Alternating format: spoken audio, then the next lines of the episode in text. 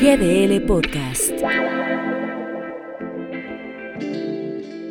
No podemos dejar a un lado las diferentes interpretaciones que deben darse al adiós de quien fuera titular de la Unidad de Inteligencia Financiera, Santiago Nieto. La prensa dice que el presidente López Obrador lo echó. El Twitter del ahora exfuncionario advierte que presentó su renuncia. De inmediato, la silla del exfuncionario fue ocupada por Pablo Gómez, a quien algunos advierten que es sumamente leal al presidente.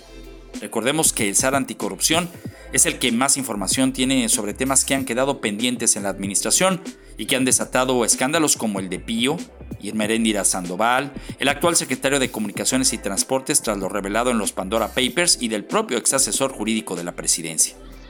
Santiago Nieto sabe que las filtraciones de su millonaria boda en Guatemala salieron de su mismo equipo y también sabe que no hay condiciones para aguantar mucho en el cargo al saber que las intenciones de su esposa es asumir la presidencia del INE, organismo que el propio presidente y Morena han golpeado a tal grado de decir que debe desaparecer.